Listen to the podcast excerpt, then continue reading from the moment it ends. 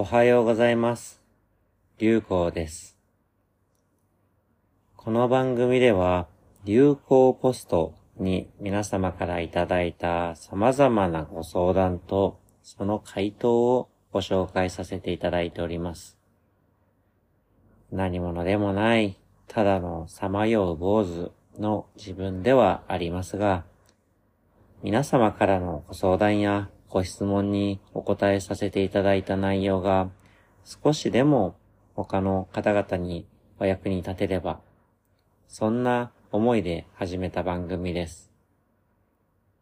AI チャットの方がよっぽど良い答えをお戻ししてくれるかもしれませんが、無職のハゲのざれ言として優しい気持ちで聞いていただけたら大変ありがたいです。それでは今日も有効ポストにいただいたご相談とお返事の内容を皆様にお届けさせていただきます。今日は S さんよりなぜピアノを手放してしまったのだろうと思い出すと苦しくなるというご相談とそのお答えです。はじめまして、ヨガジェネレーションの動画を拝見し、ご相談させていただきたいと思いました。60代の女性です。夫とすでに独立した娘がいます。娘が家を出て10年以上が経ち、ペットを飼い始めました。ペット用品を揃え、夫の希望する大型テレビを置くために弾かなくなったピアノを業者に引き取ってもらいました。娘が小さい頃から練習し、かなりの腕前を上げたピアノです。弾かなくなって20年近くなり、置物のようにリビングにあるのが当たり前のものでしたが、今の生活を優先した結果、判断し、手放しました。ピアノにとっても大切に弾いてもらえるところに受け継いでいただける方が良いことかなと思えたからです。ところが、2年以上経った今でもピアノのことを思い出すと胸が苦しくなり、なぜ手放してしまったんだろうと悲しくなってしまいます。自分で決めておきながら、こんな気持ちを未だに引きずっていることなど、家族に言うことができません。私の父が買ってくれたピアノ、ピアノを通して自信をつけていった娘の思いなどが私から離れていかないようです。時間が経てば解決できるものかと思っていましたが、なかなか難しいです。自分は物にこだわる性格ではないと自己判断をしていただけに苦しい部分があります。世の中、もっと深刻な悩みを抱えている方たちが多い中、私の悩みなど大したことなどないのでしょうが、何かしら考え方を変えるヒントをいただけると嬉しいです。よろしくお願いいたします。以上、S さんからのご相談でした。その回答が下記となります。S さん、はじめまして、流行です。動画をご覧いただき、そしてご相談をいただき、ありがとうございます。自分のような身に何かお役に立てるかわかりませんが、せっかく S さんよりいただいたご相談、自分なりに考え、お戻しさせてくださいませ。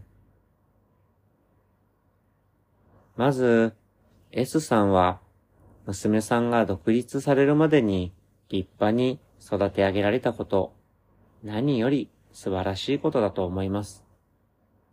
ただただ頭が下がります。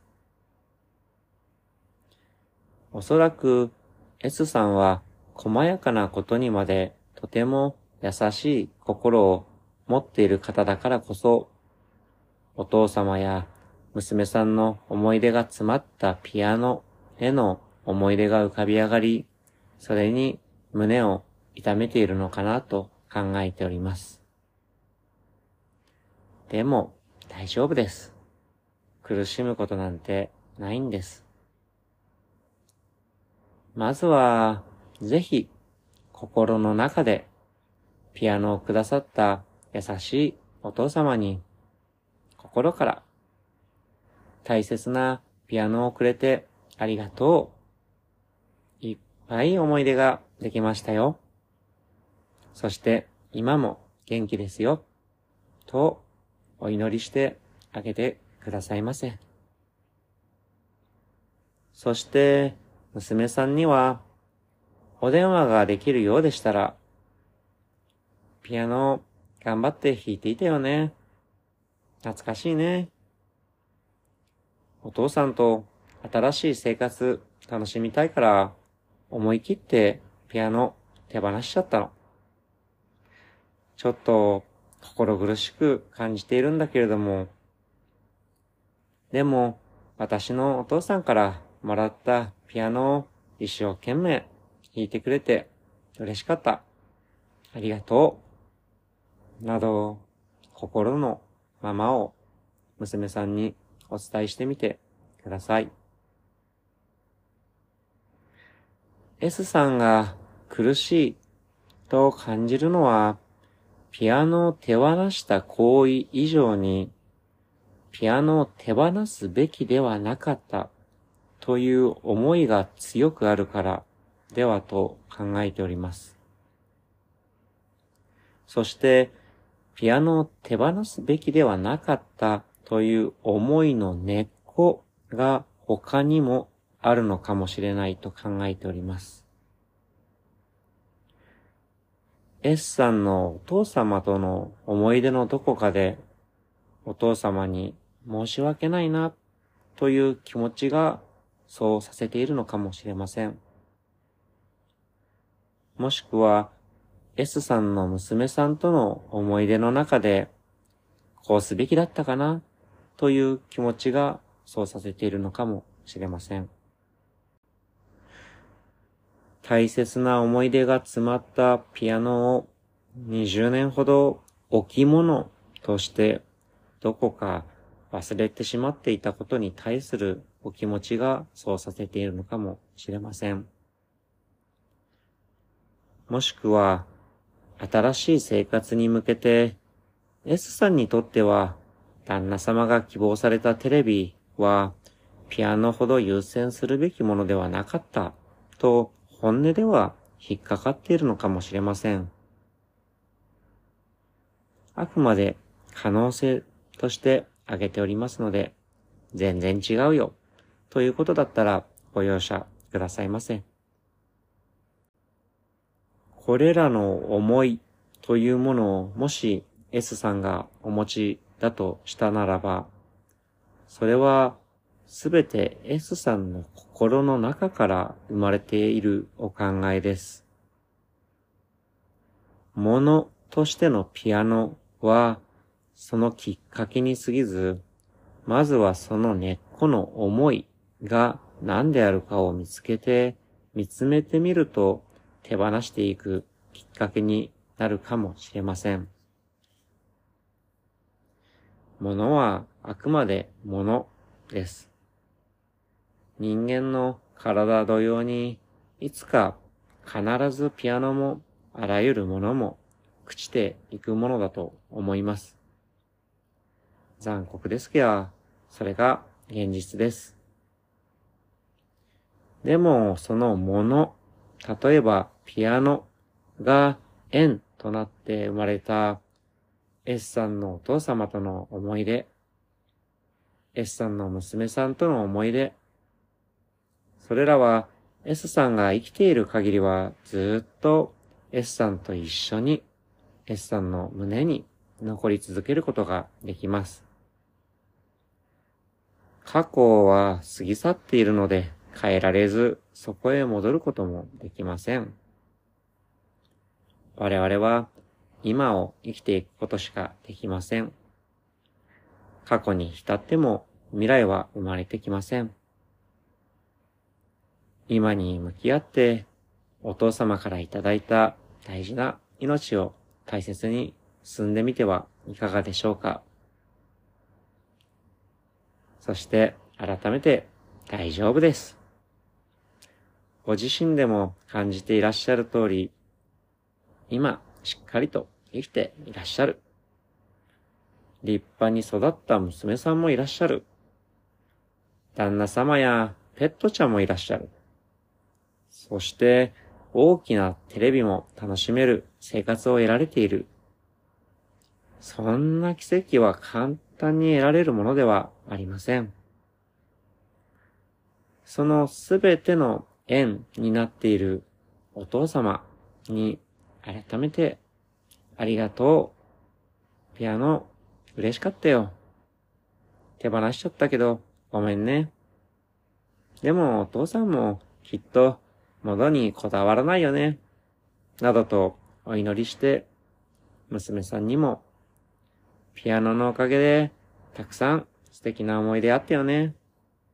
手放しちゃったけど、使ってなかったんだし、よかったよね。もし嫌だったらごめんね。でも、たくさん弾いてくれてありがとう。そう伝えてみてくださいませ。旦那様とも、正直、ちょっとあのピアノのこと引っかかっていたんだよね。私って物にこだわるタイプなんかじゃないと思っていたのに。でも、ピアノのおかげで楽しい思い出がいっぱいできたね。それはありがたいよね。ピアノはまた誰かのもとでいろんな思い出を作ってくれるといいね。ありがたかったね。と、素直にお話ししてみてくださいませ。そして、その思い出をしっかり胸にしまいつつ、今に向かって参ってはいかがでしょうか。大したお役に立てそうなお返事をお戻しできておりませんが、ただただ、S さん、旦那様、ペットちゃん、娘さんの穏やかで面白き日々が積み重なっていきますよう、お祈りさせてくださいませ。流行でした。以上、流行ポストにいただいたご相談とその回答でした。何者でもないただのさまよう坊主ではありますが、流行ポストでいただいたご質問やご相談はすべてお返事させていただいております。縁が生まれればご活用くださいませ。それでは、お聞きの皆様が今日も穏やかで面白き一日を過ごされますよう、流行でした。